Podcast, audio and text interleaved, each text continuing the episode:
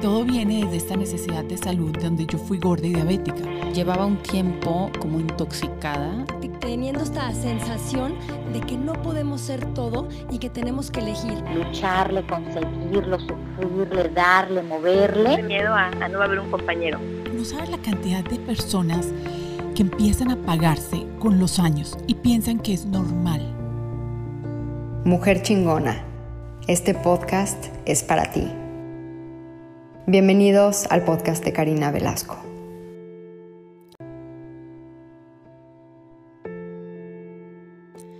Hola, hola, los saludo pues con este episodio extra que surge pues con todo esto que está sucediendo en estos momentos con el coronavirus y pues este espacio que estoy cultivando con muchos otros expertos en las redes para precisamente llevarles a ustedes herramientas, más serenidad, más paz y pues un poco de fortaleza a través de esta información, pues para que puedan mantenerse sanos, en calma y con esa fe de que vamos a estar bien.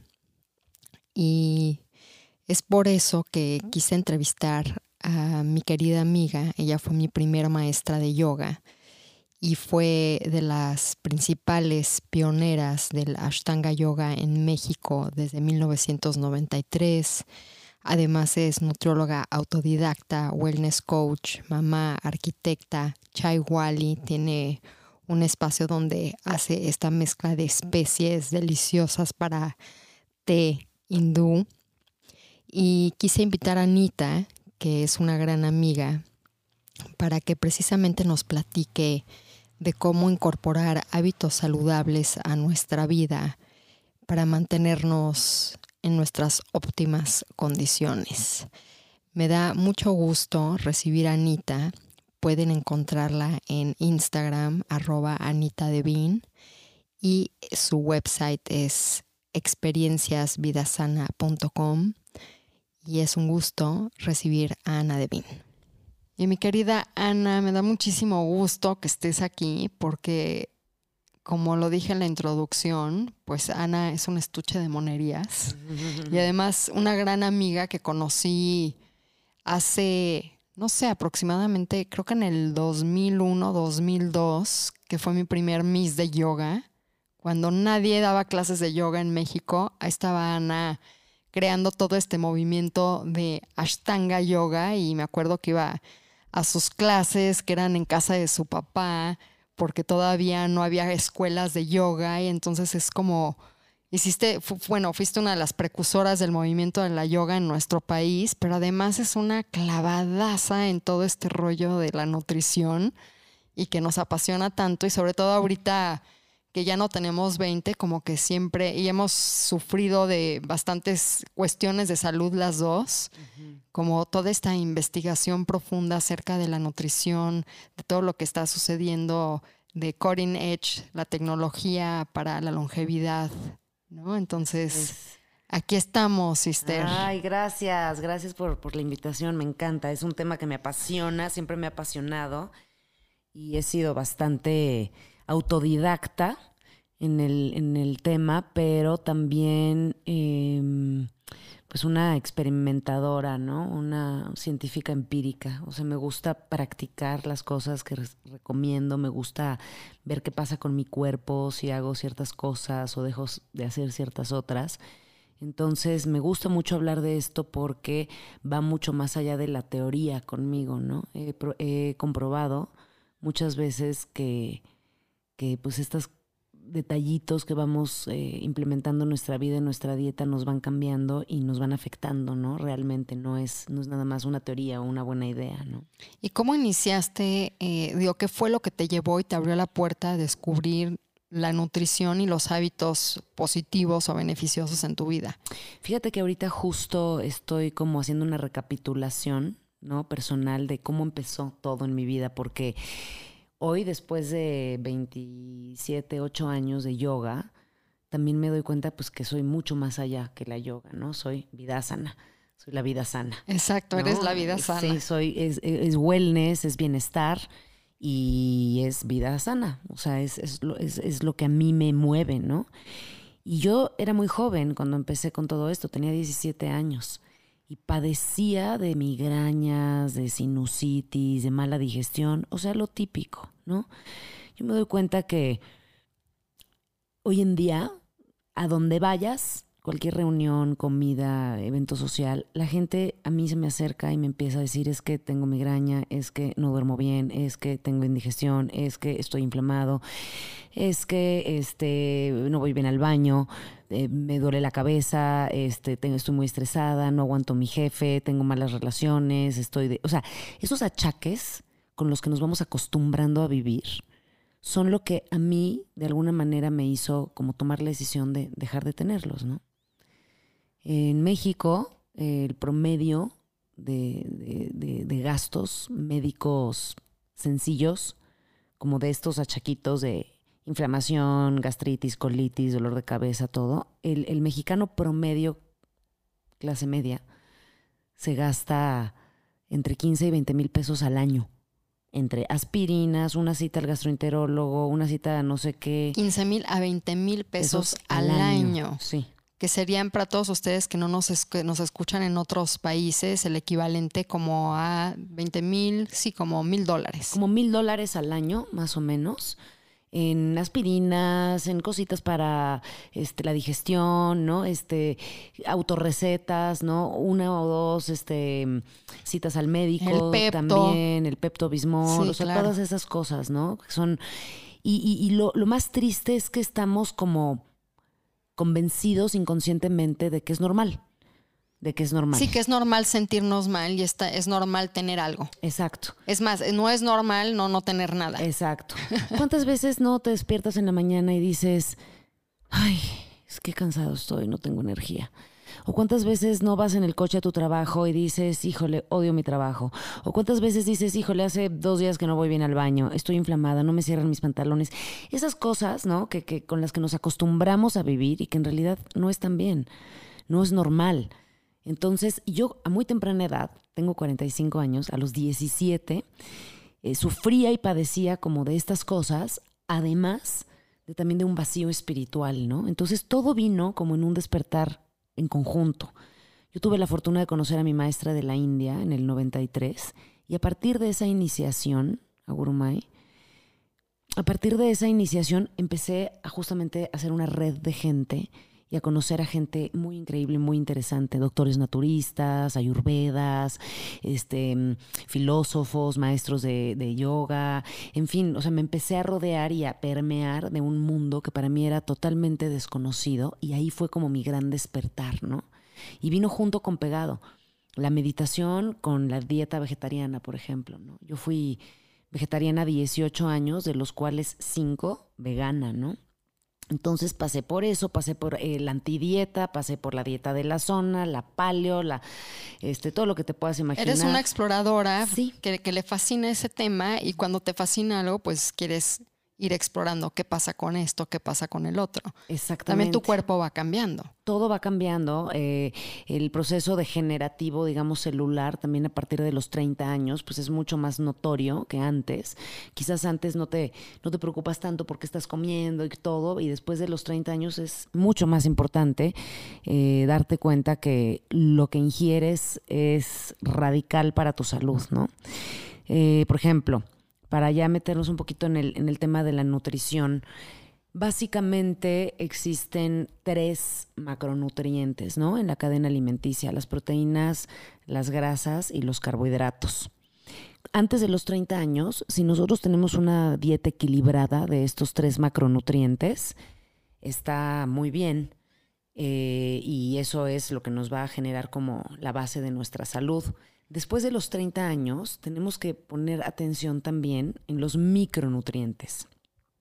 Los micronutrientes son las enzimas digestivas, los probióticos, las vitaminas, los minerales, cosas que antes no tomamos en cuenta o no son tan importantes. Pero para entrar en un proceso de regeneración celular, o por lo menos detener la degeneración celular, hay que tomar en cuenta todos estos micronutrientes también, ¿no? Entonces... Pero ¿cómo descubrimos? Porque digo, algo de lo que está pasando y que me di cuenta y es algo que, enseñ- que aprendí mucho en este último año es la cuestión de que a veces también como nos automedicamos, también nos autosuplementamos. Sí. Entonces, digamos que yo creo que me falta la vitamina B y empiezo a tomar suplemento, pero realmente no me falta la vitamina B.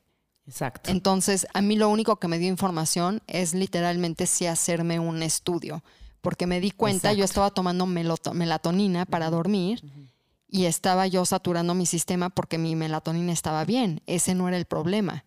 Lo que me faltaba era el triptófano. Ok. Entonces era un, un elemento totalmente distinto, pero como existe ya esta cultura de well-being y de wellness, creemos que todos los suplementos y que todos los superfoods y que todo lo que se vende allá Son afuera para todos. son para todos y que todos funcionan. Exacto. Eso es muy importante porque creo que sí vale la pena hacer un, un estudio, un análisis, ¿no? Ya contra tu análisis de sangre, entonces ya te vas a dar cuenta qué es lo que tú realmente necesitas. Ahora, hay, sí hay genéricos, ¿no? Es como las vitaminas y los minerales, pues un multivitamínico y un multiminerálico son muy importantes para cualquier persona, ¿no? O sea, no, no, yo creo que ya cuando te vas a suplementos específicos, Exacto. es donde hay que tener cuidado con, con lo que nos estamos metiendo al cuerpo porque puedes, como dices, saturar el sistema, ¿no? También. Pero el, multivi- el multivitamínico es súper importante. Multivitamínico es muy importante después de los 30 años y eh, los minerales básicos en, en Estados Unidos o en inglés se llaman trace minerals. Es un líquido que venden unas pastillas donde vienen como los minerales básicos que nuestro cuerpo necesita, calcio, magnesio, potasio, zinc. Así, ¿no? Es, es un, un conjunto. Entonces, eh, digo, porque una cuestión es nuestra, cambiar nuestra alimentación cuando queremos explorar cierta tendencia o queremos que tener ciertos beneficios en nuestro cuerpo, ¿no? Entonces, digamos que quiero ser vegano, pues quiero explorar esa tendencia y ver cómo mi cuerpo responde ante no comer este, nada animal, pero, por ejemplo, la dieta keto, pues muchas personas dicen, ay, que te marcas, que enflacas, que se te quita la celulitis. Entonces, como que, ¿cómo discernir qué es lo que necesito o cuáles realmente funcionan versus cuáles quiero explorar nada más para ver qué se siente? Yo creo que si no tienes una condición física determinada, si tienes una salud más o menos normal, yo creo que es muy importante investigar, o sea, explorar, decir, a ver, un mes voy a hacer esta dieta, ¿no? Un mes yo... eh, así fue como yo me di cuenta de lo que me hacía bien y lo que no me hacía bien. Y en los últimos años, como tú sabes, sí, sí abogo mucho por la dieta cetogénica. Creo que la dieta keto eh, tiene mucho que aportar y también se puede hacer vegana o vegetariana. Es mucho más limitada. O sea, sí se vuelve muy aburrida tu comida, pero se puede, ¿no? Y, y la idea básicamente es dejar de consumir azúcares.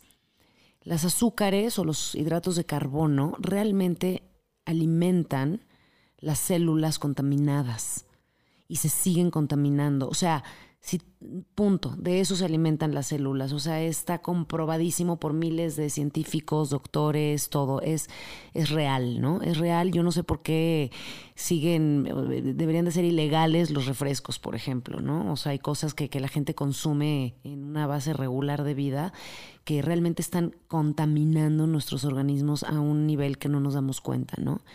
¿Cómo te puedes dar cuenta? Porque mucha gente te dice, no, pero ¿cómo? O sea, si los tres macronutrientes son proteínas, carbohidratos y grasas, ¿cómo voy a cortar los carbohidratos, no? En realidad no los cortas al 100% porque consumes este, verduras, muchas verduras, y las verduras también tienen un contenido de hidratos de carbono sano, ¿no? Un 5 o un 10% que tu organismo va a necesitar y los va a procesar muy bien. La idea es que en vez de que tu energía o tu gasolina o tu fuente de, de, de- de- fuerza se- sea el azúcar, se, se convierte en la grasa, ¿no? O sea, se, se vuelve la grasa. El cerebro, el sistema nervioso central están hechos de grasa. ¿No? Nosotros cre- crecimos con la abuelita, la tía, la mamá, que siempre nos decía que la grasa es mala. La grasa es mala cuando está combinada con el azúcar. Cuando la grasa es sola, la mantequilla buena, los aguacates, las aceitunas, el aceite de coco, ¿no? fuentes de grasa sanas y buenas, no se combina con el azúcar, es alimento puro para el cerebro y alimento puro para el sistema nervioso central. Por eso cuando dejas de consumir carbohidratos y levantas tu insumo de grasas, hasta a nivel cerebral, mental, te sientes mucho más lúcido, mucho más fuerte, ¿no? No, y también muchos dicen que nuestra fuente de energía la da el carbohidrato. Es como, ay, vas a ir a la escuela, no, pues cereal, ¿no? El leche, ¿no? Que jugo de naranja, o sea, todo el carbohidrato creen que te da energía, pero eso es también incorrecto, es pura azúcar. es, o sea, sí te da energía, pero es temporal, es un pico. Es un pico de azúcar. O sea, tú comes... tu- Mm. Por eso a las dos horas necesito otro panquecito o algo. Exactamente. Entonces, tú puedes consumir carbohidratos sanos y carbohidratos no tan sanos. Por ejemplo, tú te tomas un licuado de todas las frutas en ayunas o te comes un sneaker. Si tú te mides el nivel de insulina antes y después de cualquiera de los dos, el jugo, que es muy orgánico y sano, o el sneaker, te sube prácticamente igual el azúcar. Es lo mismo. En azúcar, en contenidos de azúcar. glucosa, Ajá. sí. Entonces te levantas el azúcar y a las dos horas se te baja el azúcar y quieres otro sneaker, o quieres un plátano, o quieres unas galletas, porque lo necesitas, porque estás haciendo tu fuente de energía el azúcar. Cuando tú la cortas, puedes entrar en un momento de ajuste, se llama, eh, le llaman la keto adaptación. Son como dos o tres días en donde tu organismo va a todos los rincones y se chupa el azúcar, todo lo que queda, todo lo que eh, hay en, las esquinas más remotas de tu cuerpo, se chupa y se chupa el azúcar y de repente dice, ¿y ahora? ¿De qué me voy a alimentar? Y ahí es cuando tú, tu insumo de grasas tiene que ser muy alto porque entonces vas a empezar a metabolizar la grasa y a sacar tu energía de la grasa. Y por ejemplo, en esos, en esa, en, digo, en esa dieta, en momento de adaptación, creo que es un punto interesante porque es cuando surgen todos los antojos, ¿no? Es, es como un poco cuando dejas alguna adicción, cuando dejas de tomar alcohol o cuando dejas de fumar, que son esos dos, tres días donde te sale el monstruo que dice, necesito comer algo. También se siente así cuando, cuando estás en esa transición. Sí, sí, sí, sí. Sientes que tienes ganas de comer azúcar, ¿no? Y ahí es cuando la fuerza de voluntad. Son dos o tres días, ¿eh? A mí no me costó trabajo, pero conozco a gente que le cuesta mucho, mucho trabajo. Y digo, que depende qué tanta azúcar. Digo, a ti no te costó porque, digo, No llevas tanta. comiendo muy bien toda la vida, Sí. prácticamente. Sí. Y no tengo un. Bueno, cuando era vegetariana consumía muchos carbohidratos. Ahí es donde hay que tener, poner mucha atención, por ejemplo, a la dieta. Yo, yo no es que sugiera que hagan una dieta en particular, ¿no? O sea, yo te platico lo que yo he hecho y lo que, lo que a mí me funciona. Pero eh, si tú decides hacer una dieta vegetariana, es muy importante que, que tomes proteínas que sean vegetales, ¿no? Que sean de extractos vegetales, porque la tendencia cuando somos vegetarianos es caer en el puro carbohidrato. Arroz, pasta, pan. Y luego por eso suben de peso. Exacto. ¿Sí? Subes de peso porque estás comiendo puro azúcar. Entonces, sí, eres vegetariano, no comes carne, pero ¿dónde está tu fuente de proteína, no? ¿Y qué fuentes de proteína podrías recomendar para alguien que digamos que quiera hacer una adaptación de la dieta keto, pero en vegano o vegetariano?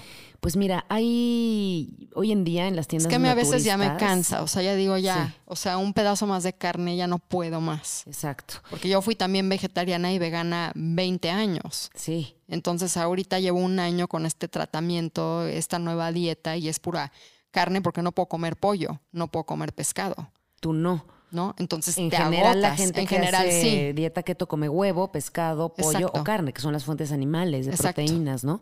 Pero las fuentes vegetales son, bueno, hoy en día en las tiendas naturistas hay muchos polvos ya como de... Como los míos de Roqueto. Exactamente, de, de- de proteínas aisladas vegetales, ¿no? O las algas. Por ejemplo, la, la, la Ah. sonclorela y la espirulina son algas unicelulares con altísimo contenido proteico y por ser unicelulares eh, eh, entran en tu torrente sanguíneo mucho más rápido. Entonces, si tú haces- tomas espirulina, es de lo mejor que hay para cuando eres vegetariano. ¿Y cuánta espirulina puedes, puedes tomar para, Pues para poder entrar? Medirlo como en cucharada, en una cucharada sopera de si son cápsulas, pues lo que te quepa en una cucharada, o si es polvo, lo que te quepa en una cucharada, sería lo equivalente, por ejemplo, en proteína a un filete de pescado. Ajá. Mm. Una cucharada. Entonces, si te tomas dos al día, una en la mañana y uno a mediodía, ya estás cumpliendo con tu contenido Con un licuado, ¿o ¿qué? Con un licuado. Con un poco de leche de coco, de aguacate. Es que tú haces unos buenísimos. Hay unos spiru shakes que Sí, yo no, hago. qué bárbaro. Y también con el tiempo y la investigación de todo esto, eh, he aprendido que para que la molécula de la proteína se rompa en las algas, es importante combinarlos con cítricos. Entonces, si vas a hacer un jugo, le pones limón. ¿No? Si vas a hacer un licuado de espirulina o de clorela, le pones limón y le puedes poner alguna fruta, entonces tienes ahí tu carbohidrato y grasa, aceite de coco o aguacate y haces un, licuado y te lo tomas, ¿no? Y eso es, estás ahí más que haciendo keto, estás haciendo una dieta o un, un- un alimento de la dieta de la zona que yo la practiqué durante mucho tiempo y la recomiendo, me gusta mucho. O sea, ahorita estoy más keto, pero en la dieta de la zona hay un equilibrio entre proteínas, carbohidratos y grasas, lo cual tiene mucho sentido. Pero tienes que medir mucho los carbohidratos porque es bien fácil que se te vaya la balanza para allá. Bien, bien fácil. Entre la fruta, las verduras, los panes. Es que aparte digo, como no entendemos el concepto de que también los carbohidratos son las frutas y verduras, yo por ejemplo cuando empecé a explorar con la dieta keto, saqué esta aplicación donde precisamente me mide de acuerdo a lo que consumía y decía, hay un jugo verde al día y no me daba cuenta cuánto subía eso los carbohidratos. Entonces yo que me tomaba tres, cuatro jugo- jugos verdes al día, automáticamente lo bajé y ya me tomo uno al día. ¿Y tu base es de jugo? ¿De piña o de naranja? No, no, no, es agua de coco o agua normal. Ok, porque eso no tendría que tener tanto contenido de carbohidrato. Claro, pero digo, de todas maneras, o sea, hay gente que, como dices tú, se toma sus jugos Exacto. Y Pensando que- que, es muy sano. pensando que es muy sano. Digo, es más sano que tomarte un refresco. Sí. ¿Me entiendes? Si lo vemos así. Pero si lo que quieres es como ir a la dieta keto, pues te das cuenta. Yo me di cuenta la cantidad de carbohidratos que comía y yo no como granos, pero de verdura. Eran platos y platos de verdura que dije, estoy comiendo demasiada verdura. Entonces necesito como que traer más proteína. Ahora, en mi caso, como que ha sido difícil porque lo único que puedo es carne roja. Y huevos, ¿no? No puedo tampoco huevos. Entonces, porque estoy en una situación muy específica, en un protocolo de salud, este, ahora sí que muy extremo. Pero entonces digo, de repente me canso, digo, wow, o sea, ¿qué, ¿qué puedo comer, qué no puedo comer? Y ya fue cuando se fue mutando la dieta keto a más la palio, Sí. ¿no? Porque digo, necesito un poco más de verduras porque si no me muero de hambre todo el día. Un poquito de granos. La No, granos no puedo. Tú tampoco. puedes. Sí, tampoco puedo granos. Imagínate mi vida. Así. No. No, pero sabes que te vas acostumbrando sí. y sobre todo me siento mejor. O sea, yo lo que vi con la dieta keto en, en esta situación fue que sí me bajaron mis síntomas un 70%. Entonces, si te duele, si te inflamas menos, si te duele el cuerpo mucho menos, si estás más enfocado, como dices tú, si tu mente funciona mucho mejor, si haces todo este tipo de cosas, ¿qué pasa? Dices, me la viento, te acostumbras a comer así y luego vale más el beneficio que decir, ve lo que estoy dejando. Exacto. Y por ejemplo, em, me atrevo a decir que la diabetes y, por ejemplo, la hipoglucemia son enfermedades que está en nuestras manos curarnos. ¿Cómo? Dejando de consumir azúcares. Punto. Si tú no consumes azúcar, no tienes un pico y una baja de azúcar. Si no hay picos y bajas de azúcar, no hay diabetes y no hay este, hipoglucemia. Se acabaron las enfermedades relacionadas con el azúcar. Si dejas de comer azúcar. Pero ¿por qué a la gente le cuesta tanto trabajo comer- dejar de comer azúcar? Pues yo creo que es un tema de, de consumismo social y de hábitos com- comunes, sociales, en donde todo el día nos están bombardeando con carbohidratos. Todo el día nos están bombardeando con azúcares. El pancito, la galleta, las papitas, el chocolate. Tú vas a una tienda de la esquina, un Oxxo aquí en México, en, no sé en su país cómo se llamen, pero esas tienditas donde venden refrescos y papas y todo, básicamente puedes comprar dos cosas, cacahuates y agua mineral. Lo demás es azúcar. O sea, un día tendremos que ir, ¿no? Con, un, con una cámara Exacto. a pasarnos una hora a ver si encontramos algo sin azúcar en ese súper o en esa tiendita, ¿no? Entonces, estamos alimentando nuestro cerebro con la energía incorrecta. Entonces te sube el azúcar y te sientes muy bien un rato y al rato se te baja y te sientes muy mal. Entonces ahí es cuando yo te digo, experimenta, prueba, no te vas a morir. Si un mes dejas de consumir azúcar, ve qué pasa contigo. Te vas a ahorrar una lana, te vas a ahorrar un dinero este, de achaquitos, de los que hablábamos al principio, y además vas a, vas a invertir en tu salud, ¿no?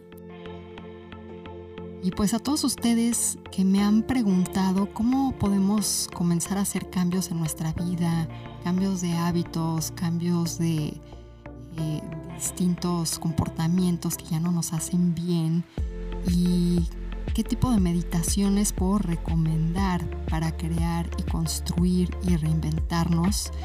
Y por eso preparé hace algunos años este curso Alquimia Práctica, que lo pueden en este momento ya descargar y, e inscribirse en institutohábitos.com.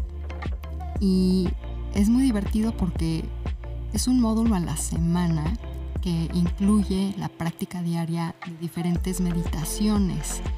Y puedes darle continuidad, puedes seguir viendo este curso y un poco más profundo. Entonces son videos de 7, 8 minutos, son meditaciones no más largas de 7, 8 minutos porque todos vivimos muy deprisa. Entonces te va a dar todas las herramientas fáciles, prácticas y divertidas para que puedas cambiar tu vida hoy. Así que si quieres más información también puedes ir a mi página carinavelasco.com.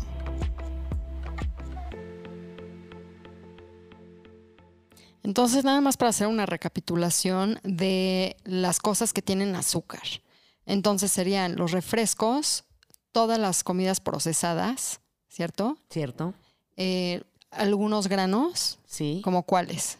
Eh, semillas como avena, por ejemplo, este chía también. Esas son las que no tienen. Esas son las que sí tienen. Sí tienen azúcar. Sí tienen azúcar. Ok, eh, avena, arroz, chía. frijoles, todo eso tiene alto contenido de carbohidrato. Ok, Las nueces son las que son más que nada grasa. ok. Las nueces son las que sí hay que consumir.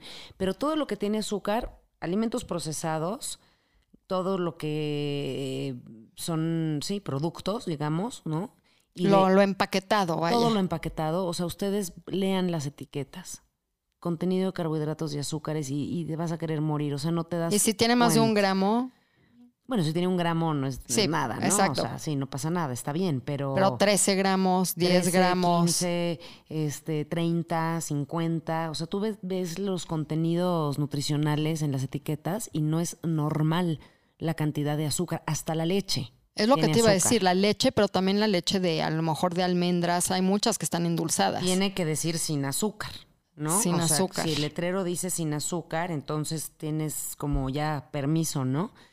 Y de la comida no procesada, todo lo que son este, frijoles y granos, también arroces y quinoas y cosas de esas, este, mm, pan, pasta, Y la fruta, la fruta que es un elixir de los dioses y que tanto nos gusta. A mí me costó mucho trabajo dejar de com- comer fruta. ¿No o sea- comes nada de fruta? Eh, estuve como dos años sin comer absolutamente nada de Nada. fruta, nada. Y hace como medio año, una, dos, dos veces a la semana me como un plato de frutos rojos. Sí, es lo que te iba a decir, de fru- los frutos rojos, las moras. Es el menor contenido de azúcares. Ok. Yo le, le rayo jengibre. Ajá. jengibre rallado y frutas rojas y me como un plato de esos o dos a la semana antes de mi, de mi desayuno. Ok. Sí. Ok. Y por ejemplo, también que el alcohol. El no, porque digo, mucha gente dice, ay, ando muy keto y los veo tomando alcohol todo el tiempo. Sí, o sea, el tequila, por ejemplo, y el mezcal tienen, tienen menos contenido de carbohidrato. pero tienen. contenido. Tienen, pero muy poco, casi nada. O sea, sí se puede, te puedes Ah, tomar. tequila y mezcal, sí. Tequila y mezcal, sí, creo que parece. eh, Vino que- rojo, vino blanco, olvídalo. Cerveza, nada ok. de eso. O sea, mezcal sí puedo. Sí, mezcal sí. Ay, qué bueno. Sí, mezcal sí, tequila blanco No, también. porque también es, o sea, también es importante, ¿no? Tener de repente esos momentos de escape o de relajación y decir que con lo que puedo incorporar a mi dieta que pueda ser como mi treat, ¿no? Como lo que hago esporádicamente para sentirme mejor. El chocolate, por ejemplo. chocolate no, no, no. El cacao sin azúcar, sí. Cacao sin azúcar. Cacao sin azúcar, sí. Ahora, algo que me gustaría comentar, ¿no? Ya tocando todo el tema este de las dietas y de lo que uno elige, creo que es bien importante que nos auto recetemos nuestros alimentos, ¿no? Creo que para cada persona hay una dieta específica. Mm. O sea, no hay dietas generales para todo mundo. Tú puedes unas cosas, yo no puedo otras, a alguien le gusta esto, a alguien no le cae bien lo otro. Creo que cada quien tenemos que tener, y eso es en lo que yo me quiero enfocar ahora, en enseñar a la gente, en educar a la gente a estar en contacto con nuestra intuición y con nuestro cuerpo y nuestro organismo para darnos cuenta qué es lo que nos hace bien y qué es lo que no nos hace bien. No, y también entender los ciclos de la vida, las circunstancias de la vida, porque si estoy, por ejemplo, en un momento de mucho estrés, ¿no? A lo mejor la, la dieta keto me funciona mejor que si me voy a ir a meditar. Exacto. ¿no? A lo mejor si me voy a tomar un mes y me voy a ir a meditar, necesito otro tipo de dieta. O a lo mejor si tienes, no sé, alguna inflamación o alguna enfermedad crónica, la dieta es muy diferente y eso no significa que va a ser para toda la vida, ¿no? Que es, por ejemplo, ahí mi doctora me dijo, pues es un proceso entre uno y dos años de sanación para ti. Voy en año y medio. Ya falta poco. Pero también, no sé, pero mi cuerpo está cambiando. Y sé que a lo mejor ya estoy medio harta, la verdad, de comer así, porque sí extraño muchas cosas, como almendras. Llevo sin probar una almendra año y medio. Entonces hay cosas que extraño que digo, ah, me faltan seis meses o a lo mejor un año, pero no es para toda la vida. Exacto. Y también tu cuerpo se va acostumbrando. Y Claro. en- Y, vas encontrando, digo, yo antes no le daba sentido, por ejemplo, a las conchas keto y a todas las, las pastelerías. Y el otro día sí probé una, aunque está hecho con este, Almendra. almendra.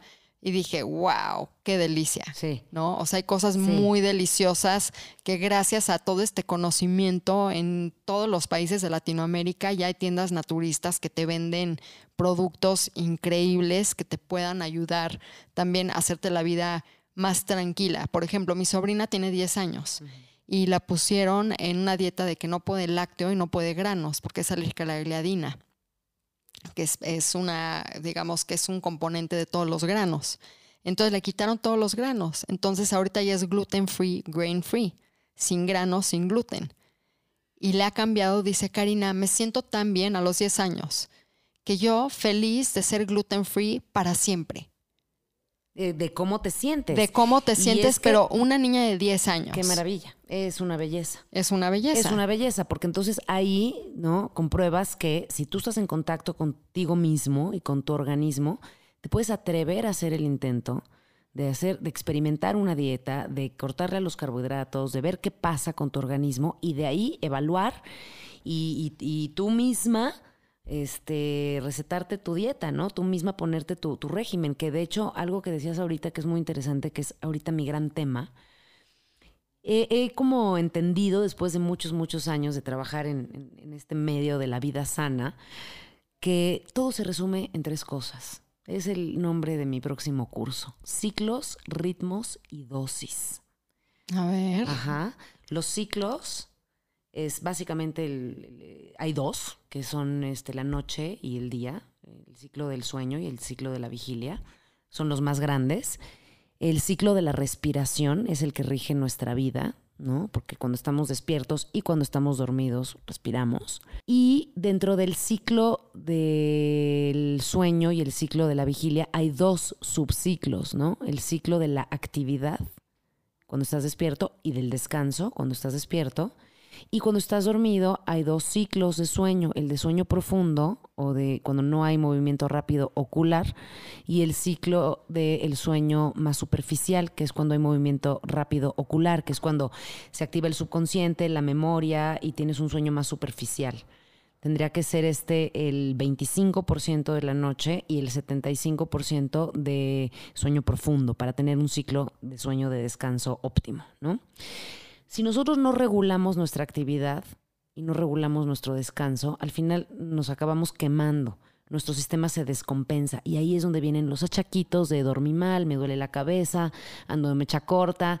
Te puede generar hasta problemas sociales con tu pareja, ¿no? Estar de mal humor, no dormir bien. O sea, dormir bien es muy importante. Es de las cosas más importantes que, que en la vida. Es la- Sí, no le damos la importancia que realmente tiene. Exacto, el sueño y el descanso. Y ponerte horarios para sueño. ponerte horarios. Es, es eso de lo que se trata mi próximo curso. Le voy a enseñar a la gente a hacer una agenda de salud basado en estas cosas, en ciclos, ritmos y dosis. Los ritmos y las dosis, ¿qué son? Son absolutamente todo lo que hacemos, comemos, ingerimos, leemos, convivimos, cada cuánto y en qué cantidades.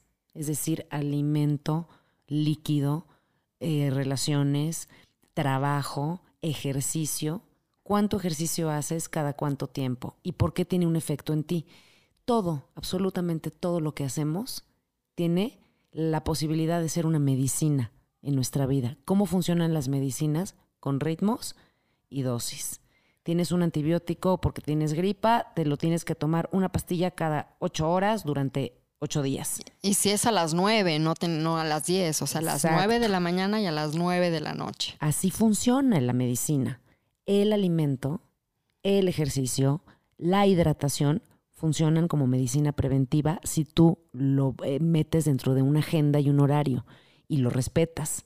Si a ti te dicen que tomarte de 2 a 3 litros de agua es lo óptimo al día, no te sirve de absolutamente nada si te tomas 3 litros de agua en las dos primeras horas del día. Nada, porque no, no, no mantienes un nivel de hidratación. El chiste es estarte tomando vasitos de agua cada media hora, cada hora, todo el tiempo, manteniendo esa dosis y ese ritmo que van a mantener tu organismo hidratado, ¿no? Pero ¿cómo mantener esa dosis y ese ritmo en un- una vida tan acelerada? ¿no? O estás viajando o estás, digo, si, si tienes tu rutina eh, que trabajas en tu casa o trabajas en la oficina y tienes como un horario, es mucho más fácil. Pero para aquellos que no tienen horarios, ¿cómo podemos incorporar los ritmos? Pues yo he venido a pensar que el tema en esa, en esa excusa que nos ponemos para no poder este, realmente cuidarnos a nosotros mismos es eh, un tema de dosis, ¿no? Porque a lo mejor si viajas mucho, pues no puedes hacer dos horas de ejercicio al día. Entonces, esa es tu dosis, pues haces una microdosis. Haces una dosis de 15 minutos de ejercicio al día. Y te pones una meta y una agenda real, realista. Ok, no puedo meditar una hora porque estoy viajando. ¿Puedo meditar cinco minutos? Sí.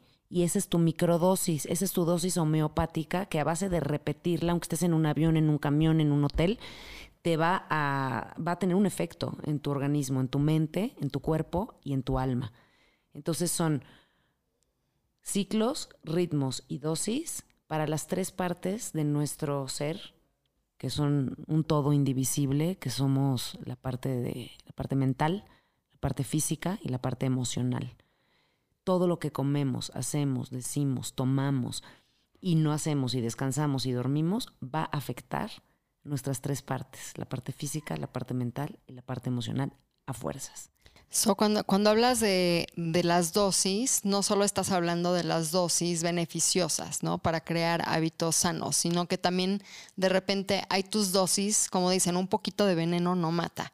Porque a todos nos gusta un poquitito de veneno, ¿no? Puede ser de repente te echas tu cigarrito, te echas tu tequila, o de repente sí dices, hoy me voy a echar mi chocolate. Ajá. Entonces, también ese tipo de dosis las puedes incorporar en tu dieta. Claro, y yo creo que es muy importante porque el mismo ritmo, o sea, la misma medicina te puede envenenar, ¿sí? Eh, Ahí está la dosis. Es, es, o sea, eh, la, la línea fina entre una medicina y un veneno, pues es la dosis. Y cada cuánto lo haces y cada cuánto te lo tomas. Pero ¿cómo sabemos cuál es la dosis, Ana? Porque yo creo que ese es el grave problema que tenemos como seres humanos. Sí. Hay algunos que son muy extremos, hay algunos que son atascados, hay algunos que se limitan demasiado. ¿Cómo no caer ni en el tan tan ni en el muy muy? Yo creo que ahí es donde viene un trabajo de autoobservación y de explorar, de autoindagar, de conocerte y de monitorearte, ¿no? En este curso que voy a dar de ocho días, en ocho días simplemente yo pido que tengan un diario y ahí anotas todo, qué comiste, a qué horas tomaste agua, qué ejercicio hiciste, cuántas horas trabajaste y cuántas horas dormiste y al día siguiente te monitoreas y dices, ah, mira, hoy que eh, comí esto a tal hora, dormí mucho mejor que ayer que comí esto a tal otra hora. Entonces tú solito te vas conociendo, porque es mucho más realista tú ponerte tus dosis que una persona ajena a ti te ponga tus dosis. Exacto, sí. ¿Cómo, sa- cómo sé yo? ¿Qué es Lo que necesitas. Exacto, ¿cómo sé yo lo que necesitas? Es absurdo. que- Eso ya es muy, yo lo digo, es ya muy ochentero, ¿no? De ir y decirme, ¿qué como? Exacto. ¿Qué hago? ¿A Sí. qué hora? ¿Cuántos puntos? Es como de- desconectarte totalmente con tus propios ritmos y tus ciclos. Sí, y es un, un tabú, es una, es una, una creencia también que como sociedad nos hemos creado que el otro te tiene que decir qué hacer. Le estamos dando el poder al Le otro. estás dando el poder y te estás desresponsabilizando de tu propia salud, de tu propio cuerpo. Y es ahí donde yo creo que socialmente estamos enfermos. Ahí necesitamos sanar eso, necesitamos hacernos autosustentables, ¿no? Auto este, reliant. Sí, pero para ser autosustentable se necesitan más herramientas, porque yo veo la disciplina que tú tienes, ¿no? En, en cuanto te propones explorar cierta cosa, vas con todo, igual yo. Pero tú y yo tenemos estas herramientas de la meditación, de, de conexión con nuestro ser, de conocer a nuestro cuerpo físico, tú a través de la yoga, yo a través del tantra, pero todas esas herramientas nos ayudan a ser más conscientes de lo que está pasando en mi cuerpo, porque muchas veces es, ay, traigo inflamación, ¿qué comiste? Y son seis cosas y no sabes cuál te cayó bien o no te cuál te cayó mal o ni siquiera o crees que es porque estás estresado. Siempre es como la culpa al estrés o la culpa a- al restaurante que seguro hizo algo malo con la comida. Eso es lo más común, echarle la culpa al exterior, a lo ajeno. Eso es lo más común y es ahí donde creo como que como sociedad nos estamos enfermando y nos estamos yendo por el camino equivocado en vez de tomar las riendas de nuestra propia vida, experimentar y decir, yo ya sé que si yo ceno después de las 6 de la tarde, no voy a dormir igual. Y esa es tu dosis y es tu ritmo. Ahora, aquí a mí me gustaría, por ejemplo, dentro del tema de la alimentación, igual que como el ciclo de la actividad y del descanso, en el tema de la alimentación, pues está el ciclo de comer y de no comer. O sea, el ayuno intermitente, que está muy de moda ahora, para mí ha sido el gran descubrimiento, ¿no? Estoy en, eh, me encanta A investigar. ver, cuéntanos un poco porque seguramente muchos de los que nos escuchan no saben qué es ayuno intermitente. O sea, hay, hay tres, tres, tres diferentes tipos de ayuno, básicamente.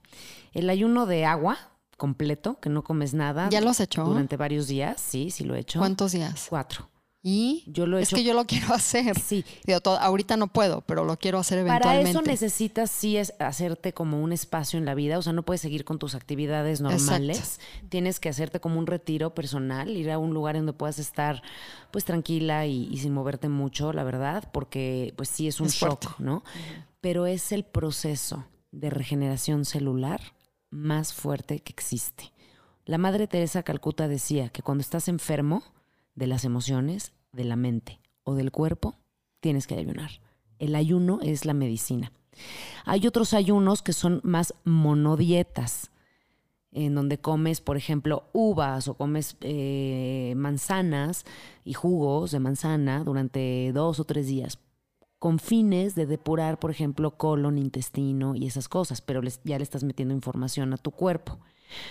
Y el tercer eh, tipo de ayuno es el que podemos hacer, practicar con, eh, eh, cotidianamente, que es el ayuno intermitente. Nosotros crecimos mal informados creyendo que tenemos que desayunar, comer y cenar. ¿No? Eso es una mala información, yo creo que es una manipulación de la sociedad para consumir, porque en realidad tu cuerpo no necesita más que dos alimentos al día. No, y también antes era como la oportunidad para convivir en familia. Exacto. O sea, convivíamos a la hora de desayunar, de comer, de cenar, todas las reuniones se hacían en la comida, entonces era como una cuestión tribal, no Sí. necesaria. Exactamente, y eso lo hacíamos nosotras de chicas y, y- y está padrísimo convivir con tu familia a la hora de la comida. Pero si te vas un poco más atrás en la historia del ser humano, cuando cazábamos como, como raza humana y cuando comíamos lo que había alrededor, a veces se comía una vez al día. lo que cazaste y lo que hubo y el resto del día era ir a trabajar, ir a cazar más, y ir a eh, este, sobrevivir, que sobreviviera tu tribu y todo. No, no, no había como esta vida eh, diseñada alrededor de los alimentos, ¿no? Sí, ahorita es vamos a comer, vamos a cenar. vamos a desayunar, ¿no? Entonces, el ayuno intermitente, en el caso de las mujeres, debe de ser de 14 horas al día y en el caso de los hombres de 16 como mínimo. ¿Esto qué, qué hace? Hace que Ah, Entonces de 14, yo pensé que más. Yo No. pensé que 17 por ahí. para las mujeres mínimo 14 y mínimo, ah, mínimo. Mínimo. Máximo. 20, o sea, puede 20, sí, ok. máximo 20. Lo que, lo que es muy interesante con este proceso de, mm, ayuno intermitente, que es justamente ahorita el tema que me está interesando mucho, el cómo evitar el envejecimiento celular, ¿no? Y la descomposición de las células. Cuando tú entras en ese ayuno, después de ciertas horas, a veces son 10, a veces son 11, esas últimas horas, tu organismo entra en un estado que se llama autofagia. Se empieza a alimentar de sí mismo y se empieza a fortalecer. Entonces es una de las maneras en la que la célula se va a regenerar. Es el, el- proceso de antiedad más grande y más importante por excelencia de la humanidad y lo han recomendado muchísimas culturas, lo han hecho muchísimas culturas sin ni siquiera tenerlo como consciente con un nombre, ¿no? Llamarlo así. Entonces, el ayuno intermitente nos mete en, ese proceso de regeneración celular y hay otras cositas que me gustaría como compartirles que son básicas para eh, la regeneración celular y que no cuestan dinero, ¿no? Como claramente el ayuno intermitente, bueno, de hecho te ahorras una comida. Exacto. O sea, no nada más no te cuesta, sino que te ahorras una lana, Y ¿no? pero, a ver, tengo una pregunta con el ayuno intermitente, porque también me han preguntado y no sé qué decirles, porque la práctica que yo hago es ayuno intermitente de dejo de comer a las 7 de la noche y mi primer comida es a las 11, 12 de la- de- del día. Pero puedes hacerlo viceversa, puedes desayunar si prefieres desayunar y dejar que, que tu última comida sea a las 3, 4 de la tarde, o cuál es la mejor opción. Sí, o para sea, este fin de regeneración. Idealmente es no cenar, porque en la noche eh, eh, solito el organismo a la hora de estar dormido entra en un proceso de regeneración. Entonces, óptimo no cenar. No cenar. Si tienes una cena, si tienes un compromiso, si tienes un festejo, bueno, ese día cenaste, pero los demás días tratar de evitar la cena. Pero aparte, digo, ahí es un cambio también de estilo de vida, Totalmente. porque sobre todo estas eh, culturas latinas, españolas, pues nos regimos con el vamos a cenar, es la época de, de convivir con los amigos y si no, no hay plan social. Exacto. ¿Cómo, cómo lo navegas? Pues dosificando, dosificándote tus, tus, tus, tus cenas y tus este, reuniones sociales, ¿no? Si tienes todos los días un plan de ir a cenar, bueno, pues eso a la larga te va a acabar contaminando. Tiene un desgaste. Tiene un desgaste, ¿no? Y sí, eh, duermes peor, este, eh, duermes ya con eh, el estómago lleno, no descansas igual. Tienes em, pesadillas. a veces tienes pesadillas Sí. cuando cenas mucho, Exacto. efectivamente, ¿no? Entonces, así como eh, en este lapso de, de no comer, este lapso de ayuno, las células se regeneran, hay dos cosas más que les encantan. Gratis. Gratis. Exacto, a ver, cuéntanos. Una es el frío. Eh, y, eh, es decir, que a las células y el organismo, el sistema inmunológico se va a fortalecer el solito cuando tiene un poquito de frío. Cuando tú tienes un poquito de frío o te das un regaderazo de agua helada al final de tu, de tu baño, es como activar la circulación y poner en un estado de alerta a tus células. Si tú cultivas este hábito todos los días, en un ciclo, en un ritmo, todos los días que me baño, me baño con agua fría o termino mi baño con agua fría, eso te va a generar salud, eso te va a regenerar las células y te va a generar muchísimos beneficios que ni cuenta te das. No, y te quita dolor de articulaciones, te pone muy alerta, como que te da energía. A mí me ha encantado. sí.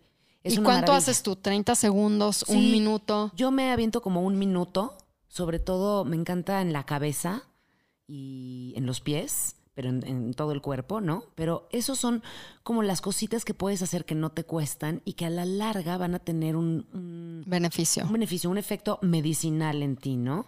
El ayuno intermitente, la dieta baja en azúcares, el, el frío, Que también te vas a ahorrar una lana en fritanga y pastelito y refresco. todo eso te ahorras una lana y además en doctores, Exacto. porque es lo mismo que te da los achaques. Exacto. Es exactamente lo mismo. Al menos Entonces, bajas tu cuenta a la mitad.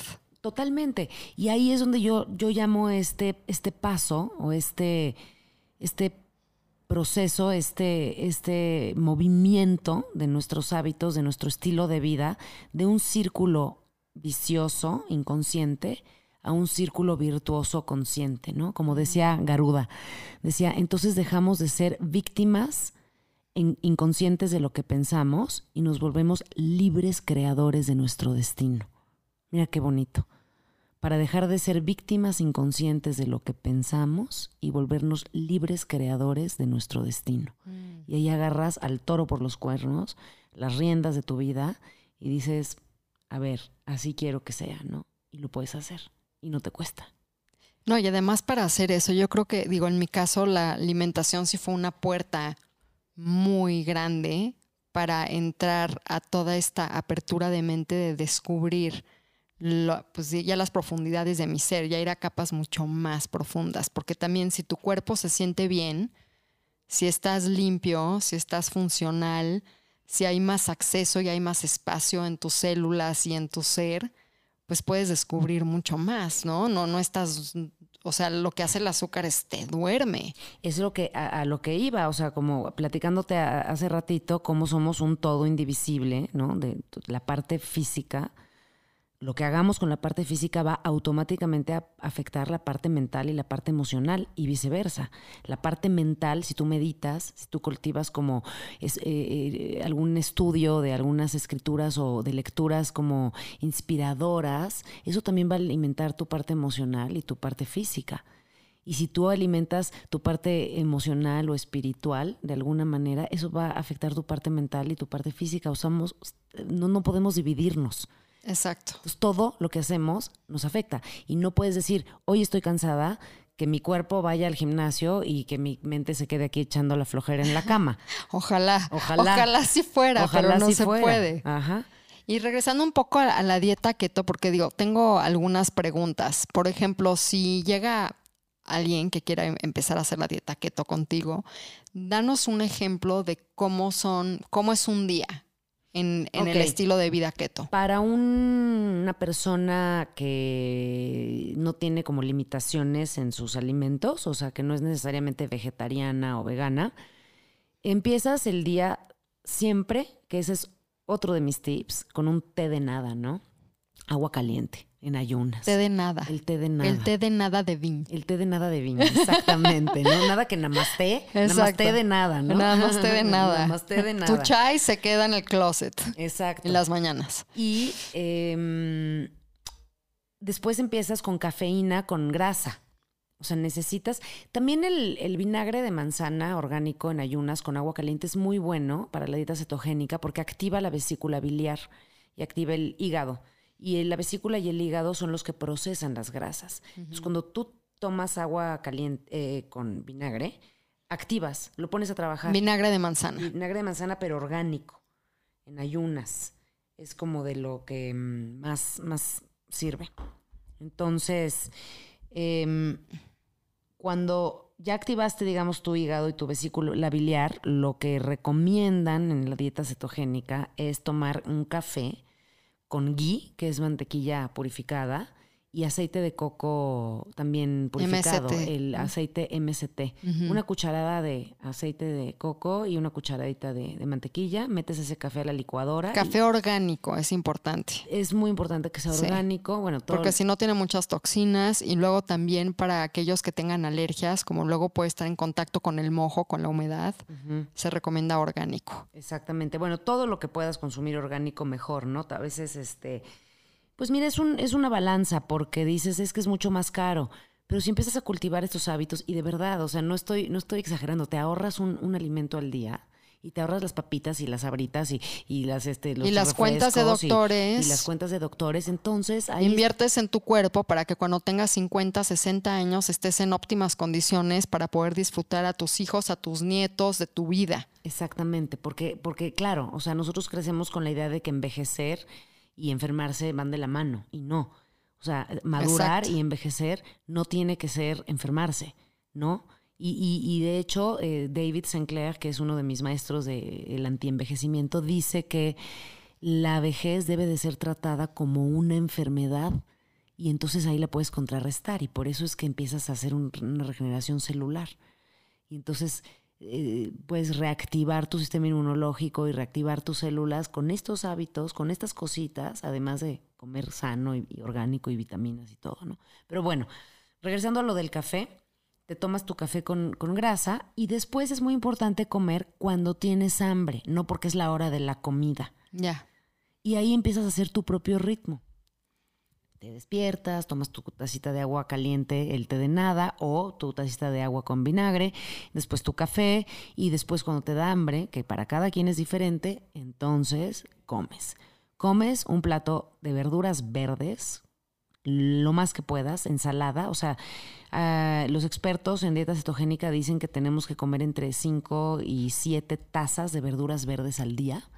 Puede ser en sopa, puede ser en ensalada, puede ser guisadito, ¿no? Un pedacito de proteína, no mucho, porque el 70... Co- Como 60 gramos. Sí, más o menos. Aprox, ¿no? Entre 60 y 80 gramos, yo creo que está muy bien. Y un alto consumo en grasa. Eso puede ser aceite de olivo, Aguacate, nueces, ¿no? nueces, crema de cacahuate, todo eso. Entonces ya comes tus ver tu sopa, por eso es una crema de, de, de calabaza, de brócoli, ¿no? Una mega ensalada deliciosa con todo lo verde que te encuentres en el mercado y tu pedacito de, de carne, ¿no? Y en la noche.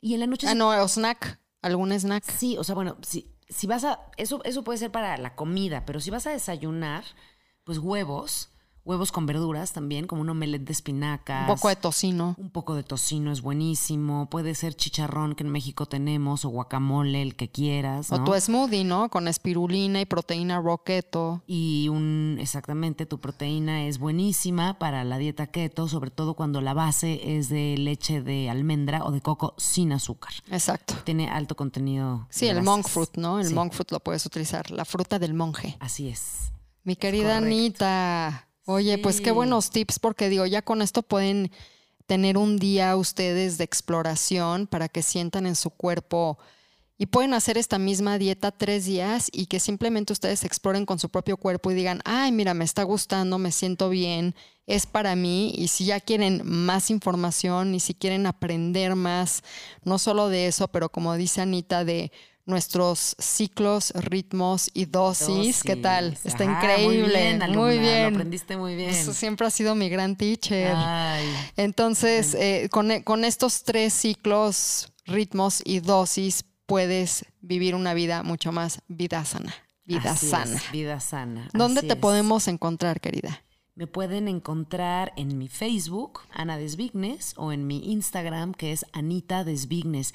Y sí, esténse atentos porque estoy ahora incursionando en, en esta nueva fase de mi vida, que Qué es padre. compartir todo esto que he aprendido ya eh, en línea. Oficialmente. Oficialmente en línea a través de cursos que estoy dando ahorita en línea, muy interesantes sobre todo este concepto de, de bienestar, de vida sana, y después ya más específicos también. O sea, vamos a hacer un curso de yoga, vamos a hacer un curso de respiración, vamos a hacer un curso de, de dieta cetogénica, pero con toda esta filosofía de los ritmos, las dosis y los ciclos que rigen nuestro, nuestra mente, nuestro cuerpo y nuestra alma. Y aparte me encanta, Anita, porque digo, yo te conozco desde hace muchísimos años ya y admiro porque se puede ahorita escuchar muy simple, dosis, ritmos y ciclos, pero para llegar a ese nivel de entendimiento profundo toma muchos años de experiencia, de exploración, de chinga, de estar ahí descubriendo, Disciplina. sanando, disciplina, sanando tus propias Probando, experimentando. Exacto, tus propias achaques, o sea, sí te ha costado llegar a, ese, a esa fórmula. Totalmente, y te agradezco mucho que lo aprecies porque Sí. para mí sí fue como una gran epifanía el año pasado cuando dije, ahí está mi resumen. ciclos, ritmos y dosis. ¿De qué? De todo. ¿Para qué? Para todo. Ahí está la, la, la columna vertebral de tu salud y si lo entiendes así, es fácil regularte. Así es. No, y te felicito porque llegar a donde llegaste esa epifanía toma mucho. Toma mucho y esa simplicidad es lo que nos va a ayudar a transformarnos. Exactamente, y a cambiar tu estilo de vida, que es un poco también esta, esta onda de la vida sana, un estilo de vida, vida Así sana, ¿no? Vida Entonces, sana. Ahí está. El arte de la vida sana. Así es. Gracias, mi querida Anita. Gracias a ti, un placer contigo, siempre platicar y por favor no duden en, en ponerse en contacto conmigo. Este, les recomiendo mucho este curso de apertura a esta forma de entender la vida que estoy dando, que es, se llama Vida Sana, un estilo de vida, en donde eh, exploramos en ocho días todos estos conceptos que ahorita tocamos por encimita. Perfecto. Pues ya saben dónde encontrar a Anita. Gracias, querida. Gracias, buen día, namaste. Namaste.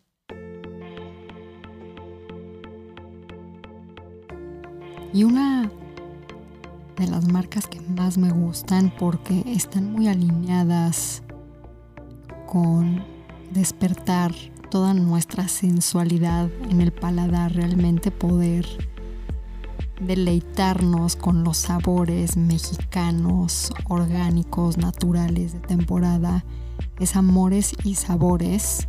Y hoy les quiero platicar un poco de los productos que son mis favoritos. Me encanta la sal con jamaica porque la puedes utilizar desde las ensaladas, los aderezos. Me encanta usar la sal de jamaica con el pescado o incluso hasta en las quesadillas como que le da un toque bastante rico.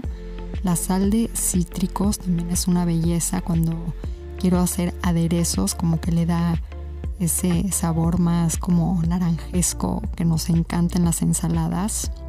Y las salsas, por ejemplo, la de chiles toreados con soya y lemongrass, es deliciosa. Yo incluso esa salsa también la utilizo en ensaladas o en pescado. Y mi aceite favorito es el aceite de aguacate. El aceite de aguacate también es básico, sobre todo si estás haciendo la dieta keto, que es la que estoy practicando en el momento, porque nos va a dar muchísimas propiedades, eh, proteínas carbohidratos, además de que el aguacate nos ayuda a embellecernos por dentro. Y tienen varios snacks, las nueces, la granola, los nutbags, en fin, tienen muchísimos productos que me encantan, todos hechos en México por mi amiga Dominica Paleta y su team que siempre están cuidando que lleguen a nuestras manos los mejores productos llenos de nutrientes, hechos artesanalmente y sobre todo compartiendo la experiencia de los sabores mexicanos que son tan deliciosos. Los invito a que vayan ahora a amoresysabores.com.mx.